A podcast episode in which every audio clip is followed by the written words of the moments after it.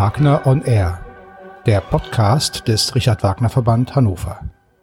Liebe Hörerinnen und Hörer, herzlich willkommen zu einer neuen Folge unseres Podcasts vom Richard Wagner Verband Hannover. Heute seit längerem mal wieder aus der Staatsoper Hannover und ich freue mich ganz besonders, dass die neue Hausherrin sich heute die Zeit nimmt für dieses Gespräch, Laura Berman.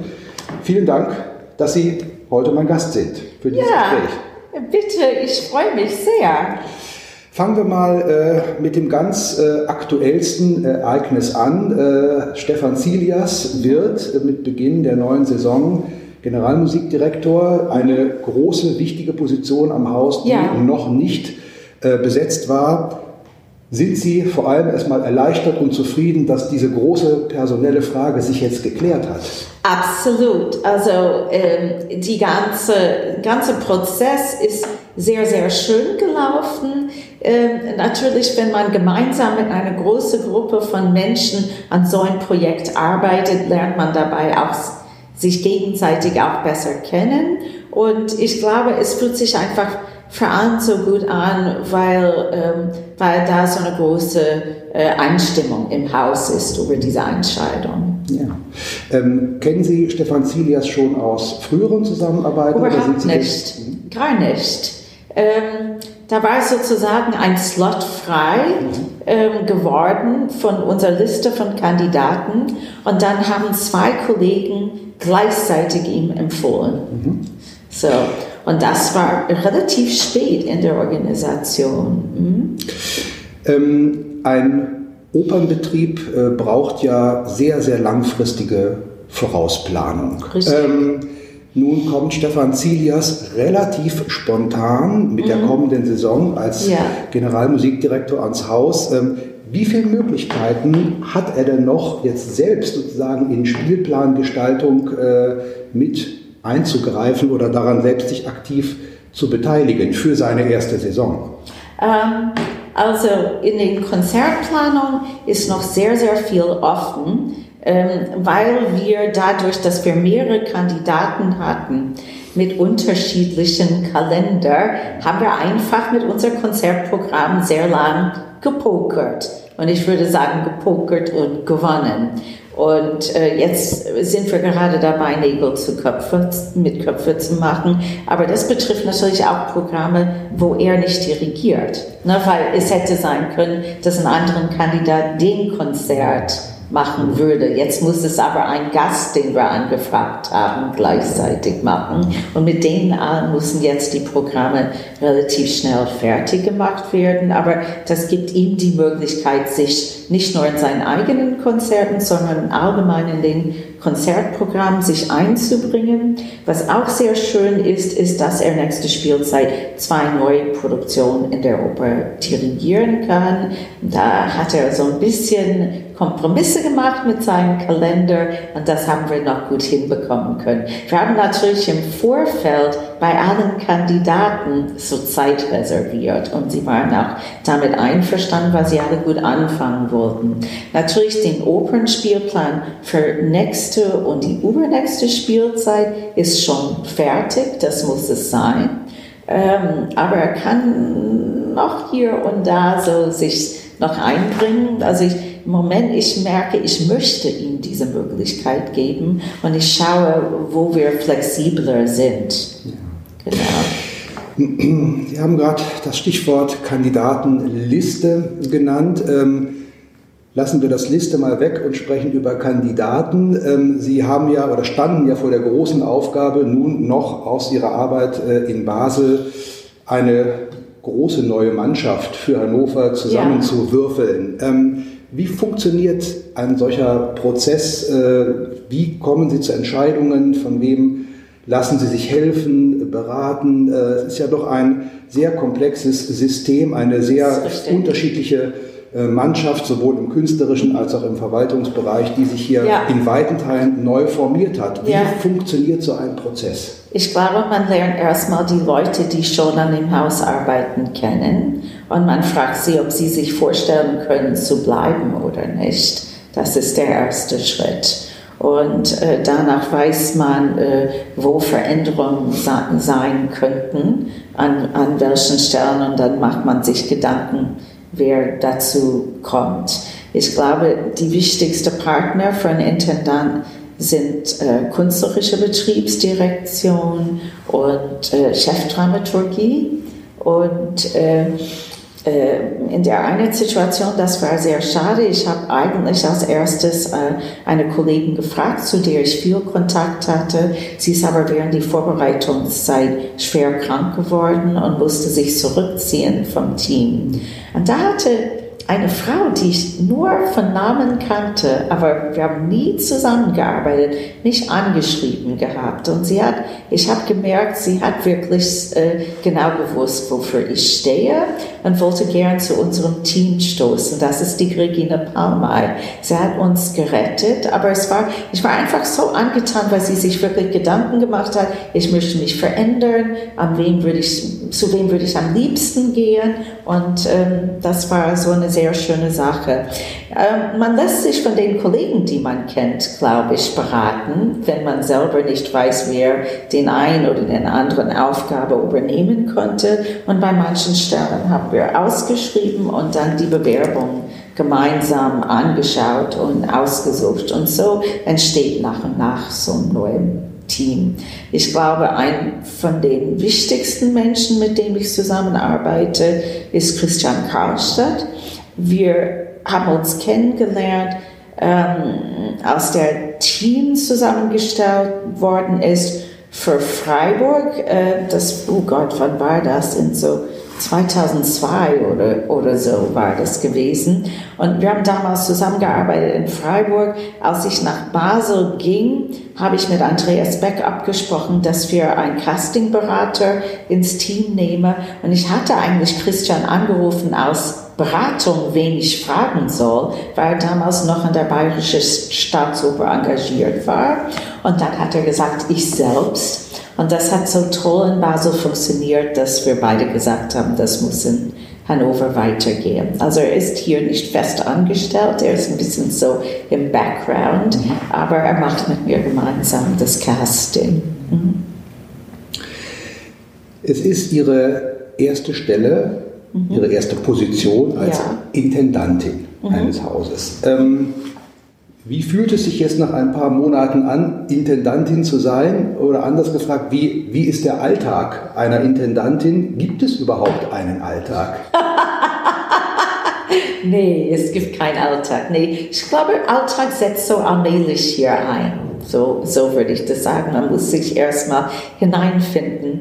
Das ist ein recht großes Haus und man kann sich nicht auf alle Aufgaben gleichzeitig konzentrieren. Also man muss natürlich ein bisschen schauen, dass das Tagesgeschäft funktioniert und wenn kurzfristig Probleme auftauchen, dass sie gelöst werden. Sonst versuche ich so mm, bestimmte Baustellen anzugehen und äh, das so zu analysieren, was kann da passieren und wenn das abgeschlossen ist, zum Beispiel jetzt diese Frage nach der Generalmusikdirektor, dann gibt es wieder Zeit, sich auf vielleicht eine andere Aufgabe oder einen anderen Schwerpunkt zu konzentrieren.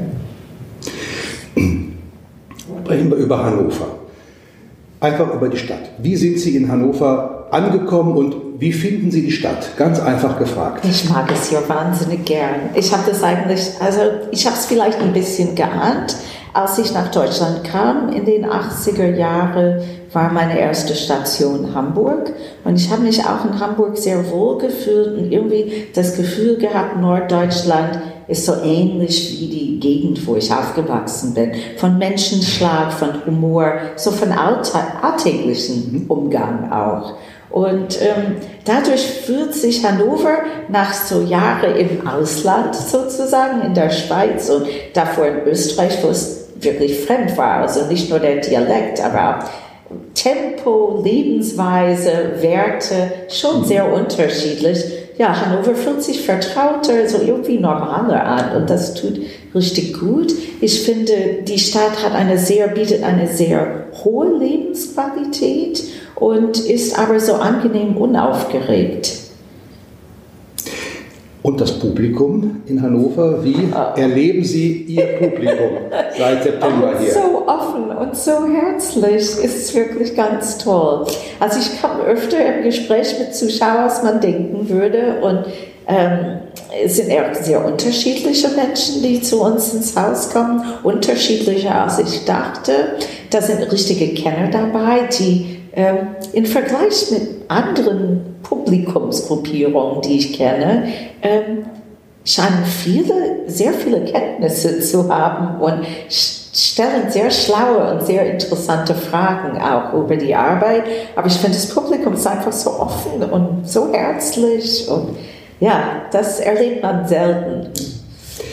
Sie haben, äh, denke ich mal, die Regisseure für die Produktion ihrer ersten Saison äh, sehr bewusst äh, mhm. ausgewählt. Ja. Äh, und eventuell ja auch schon im Rahmen dieser Entscheidung, wer soll was machen, ein bisschen eine Ahnung gehabt, na, wer, welcher Regisseur steht für welche Art zu inszenieren und wie könnte eventuell das Publikum darauf reagieren. Ja. Äh, natürlich können Sie das nicht wirklich vorahnen, aber es gibt ja doch eine, eine vielleicht eine kleine Erwartung, die Sie damit verbunden haben. Mhm. Nun äh, haben äh, sehr unterschiedliche Regisseure äh, bislang in Hannover gearbeitet und es sind sehr unterschiedliche Produktionen dabei rausgekommen. Äh, sind die Reaktionen des Publikums auf diese wirklich sehr unterschiedlichen Regiearbeiten ein wenig so ausgefallen, wie Sie es vielleicht sich vorgestellt haben oder war es komplett anders? Manches hat mich angenehm überrascht. Also ich wusste zum Beispiel, dass der Handschrift von Lydia Steyer sehr radikal ist und viele Kollegen mögen ihre Arbeit zum Beispiel nicht. Ich verstehe nicht so ganz warum, aber das tun sie. Und ähm, das war, also dass La Juive so positiv aufgenommen worden ist, das hat mich überrascht, aber es war natürlich auch sehr schön, dass das so funktioniert hat. Ähm, tatsächlich habe ich überlegt in die erste Spielzeit mit so vielen neuen Menschen an einem Ort, das ist nicht so einfach. Da habe ich entschieden, hauptsächlich mit Menschen zu arbeiten, Regisseure, den ich schon kannte, damit ich einfach weiß, mindestens wie sie ticken, wenn sie gestresst sind, was sie für Ansprüche haben, wie sie zu handeln sind, so dass es nicht, also so es nicht einfach nicht zu stressig wird, weil da könnte ich dann die Teams briefen, was das für Menschen sind, worauf kommt es bei denen an zum Beispiel. Und das ist uns, glaube ich, auch sehr, sehr gut gelungen. Ähm, es sind natürlich sehr, sehr unterschiedliche Regisseure. Ähm, das ist für mich wichtig, dass ein Spielplan ist sehr, also sehr abwechslungsreich in der Auswahl der Stücke und die Interpretationsweise, also Herangehensweise. Ähm, Auswahl der Stücke. Es sind in dieser ersten Saison absolute Schlager des Repertoires, mhm. Tosca, Bier von Sevilla dabei. Aber gerade die Eröffnungspremiere mit La Juive, ein Stück, was sehr, sehr selten äh, auf den Bühnen zu sehen ist. Ein Stück, was zu einem Genre gehört, die französische Grand Opéra, die, also Meyerbeer hat gerade so eine kleine Renaissance, aber ja. insgesamt ist das ja ein, eine Richtung äh, der Oper, die äh, vielleicht gerade anfängt, sich wieder ein bisschen frei zu kämpfen, aber die lange Zeit sehr unterrepräsentiert war. Äh, und es war ein im wahrsten Sinne des äh, äh, Wortes voller Erfolg. Das ja. Haus war ja immer voll. Äh, also es scheint äh, doch auch ein großes Interesse an unbekannten Stücken zu geben. Ähm, wie sind da vielleicht Ihre Erfahrungen auch äh, an Ihren bisherigen Standorten gewesen? Wie offen und wie bereit ist das Publikum, sich auf unbekannte Stücke des Repertoires einzulassen? Das nimmt zu. Ich glaube, ähm, erstmal nimmt den Anzahl der Stücken im sogenannten Kanon ab. Also wir erleben, dass neue Zuschauer, die zu uns im Opernhaus kommen, die kennen einfach weniger Titel als früher was auf der sogenannten Titelliste stand. Oder früher kam man an ein Haus und da war eine Liste, wann welcher diese 25 berühmte Titel zuletzt mal gespielt worden ist, weil es hieß, man dürfte so ein Stück nur alle zehn Jahre wieder auf dem Spielplan in eine Neuproduktion setzen. Und das hat sich heutzutage alles verändert, oder? Also außer Traviata Bohème und die Zauberflöte kennen die Leute die Titel, diese sogenannten Titel, nicht wirklich. Also wenn man jemanden auf der Straße fragt, kennen Sie Turandot zum Beispiel, dann würden Sie sagen, natürlich Nein, überhaupt nicht. Ich glaube sogar Rigoletto, da fangen an Leute, was ist das eigentlich? Oder ist das eine Nudelsorte? Keine Ahnung. Und ähm, da sind einfach Menschen neugieriger. Man darf aber auch nicht vergessen, dass La Juive eine der erfolgreichsten Stücke war im 19. Jahrhundert. Und Men Menschen ändern sich nicht so sehr. Also ich glaube, Stücke, die wir damals gut gefunden haben, finden wir vielleicht heute auch gar nicht so schlecht. Titelliste, das Stichwort, was Sie gerade gesagt haben. Äh, ich wäre ein schlechtes Vorstandsmitglied eines Richard Wagner Verbandes, wenn ich jetzt doch nicht dezent, dezent versuchen würde, mit Ihnen auch über das Thema Richard Wagner zu sprechen. Also in ähm, einer von unseren ersten Spielplansitzungen hieß es, wir müssen Wagner machen. Welches Stück soll mhm. das werden? Und wir haben relativ schnell ein Stück ausgewählt. Wir haben sehr lange überlegt, wer das inszenieren könnte.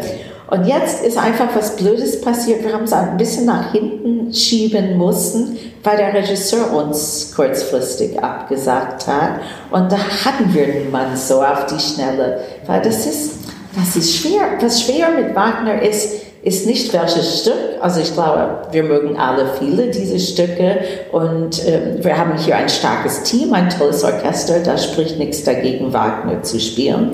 Es ist einfach, wer ist der Interpret? Das ist vielleicht das Allerschwierigste dabei.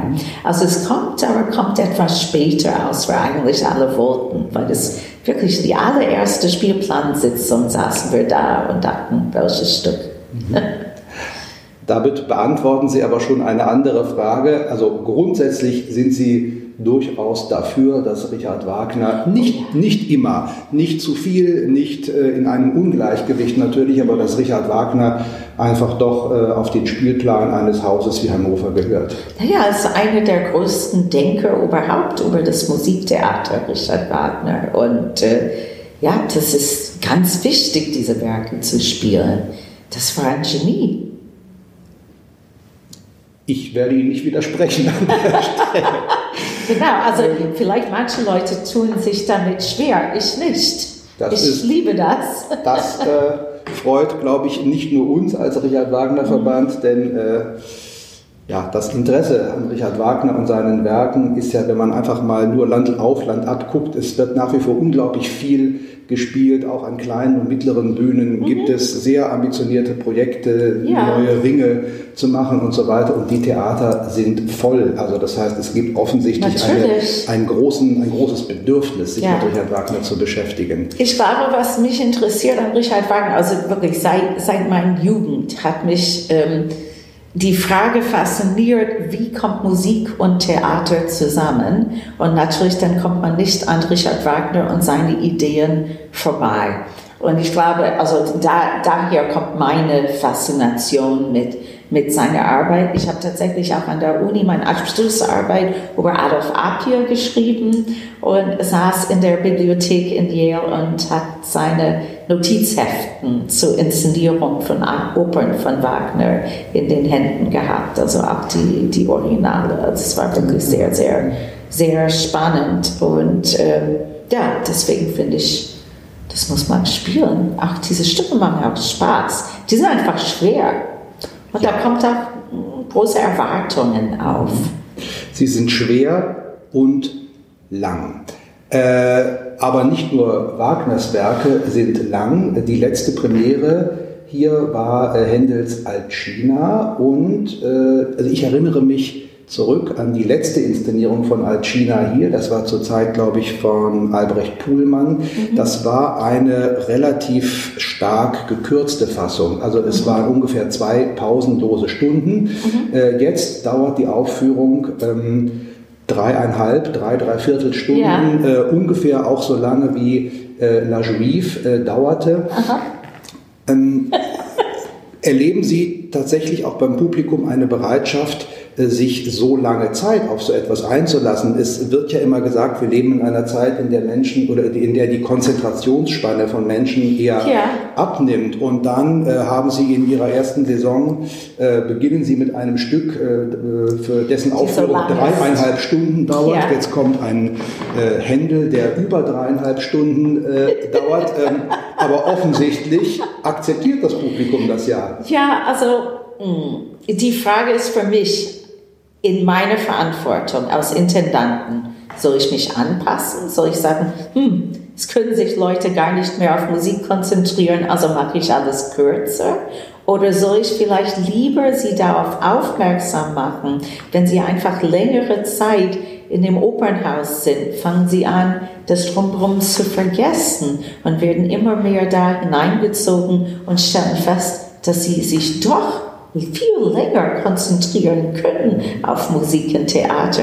Ist das nicht vielleicht der bessere Weg? Ich äh, beantworte die Frage absolut mit Ja, aber ich würde, ich sehe es genau so. Ja.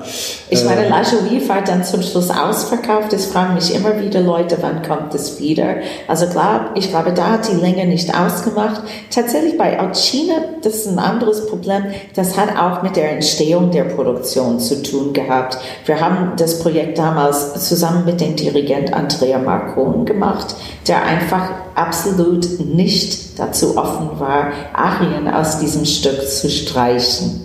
Und wir haben damals trotzdem sehr gekürzt, um das Stück irgendwie schneller hinzubekommen, damit alle Menschen früher nach Hause gehen konnten. In der Schweiz spielt das tatsächlich eine große Rolle, weil die Leute sonst gestresst sind, dass sie nicht frisch sind für die Arbeit in der Früh. Und das ist sehr vordergründig.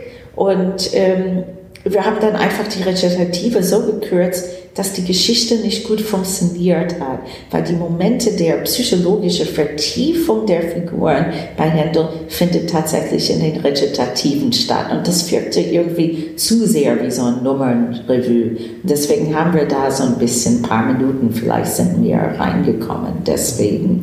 Aber es kam daher, ich finde es nicht schade, das ist ein von den wenigen Stücken, wo einfach alle die musikalischen Nummern unheimlich stark sind und so ist das gekommen. Aber ich, ich werde nicht absichtlich die Hannoveraner immer mit langen Abenden quälen. Nein, das war auch nicht, das hätte ich jetzt noch nicht von Ihnen ähm, Zwei Premieren äh, stehen noch aus. Ja. Äh, äh, zwei große Opernpremieren. Ja. Griechische Passion von Ja. Martin Nu. Äh, da kann ich mich tatsächlich auch noch äh, an die letzte Produktion in Hannover erinnern. Das muss Ja. ziemlich genau 20 Jahre her sein. Damals auf Deutsch. Sie machen es jetzt in der äh, englischen Originalsprache Ja. und im Anschluss denn äh, Nixon in China, ein Stück, was in letzter Zeit äh, häufiger äh, oder relativ Ja. häufig aufgeführt worden ist. Ähm, fangen wir damit mal an. Äh, was hat Sie bewogen, sich dafür zu entscheiden? Greek Passion oder Nixon in China? Nixon in China. Ah, okay. Also ich habe tatsächlich Nixon in China damals am English National Opera in London gesehen, als das Stück neu war und ich hatte das nie vergessen. Also das ist eigentlich ein Stück, was ich schon lange machen wollte, aber es gab einfach die Gelegenheit nicht. Ähm, in Basel war mir wichtiger, mit den Choreografen Sidi Larbi Cherkoui zu arbeiten. Ähm, und da hatten wir dann ein Werk von Philip Glass gemacht und ich wollte nicht zu viel amerikanisch äh, so genannte Minimal Music hintereinander spielen. Das wäre too much. Und daher bat sich das einfach jetzt an. Es passte unheimlich gut in den Spielplan, Thematik und wir hatten den richtigen Regisseur dafür. Das sind, glaube ich, die beste Voraussetzungen. Ja. Ich glaube, wir könnten uns über all diese Themen noch mehrere Stunden weiter unterhalten. Irgendwann müssen wir den schmählichen Schlussstrich ziehen, aber wir haben ja demnächst schon wieder Gelegenheit, nämlich wenn Sie Anfang März äh, unser Gast im Richard Wagner Verband sein werden. Wir alle freuen uns sehr auf das Gespräch mit Ihnen. Für heute danke ich Ihnen noch einmal sehr herzlich, dass wir uns treffen konnten, äh, um uns kennenzulernen und über viele interessante Aspekte in der Kürze der Zeit zu sprechen. Wir sind alle, glaube ich, ganz gespannt äh, auf das, was die nächsten Spielzeiten nicht nur im Hinblick auf Richard Wagner bringen werden. Ganz herzlichen Dank und erstmal bis Anfang März, wenn wir uns denn im wirklichen Leben und nicht nur hier Ja. auf dem äh, Audiokanal drauf. wieder treffen. Vielen Ja, Dank. danke auch.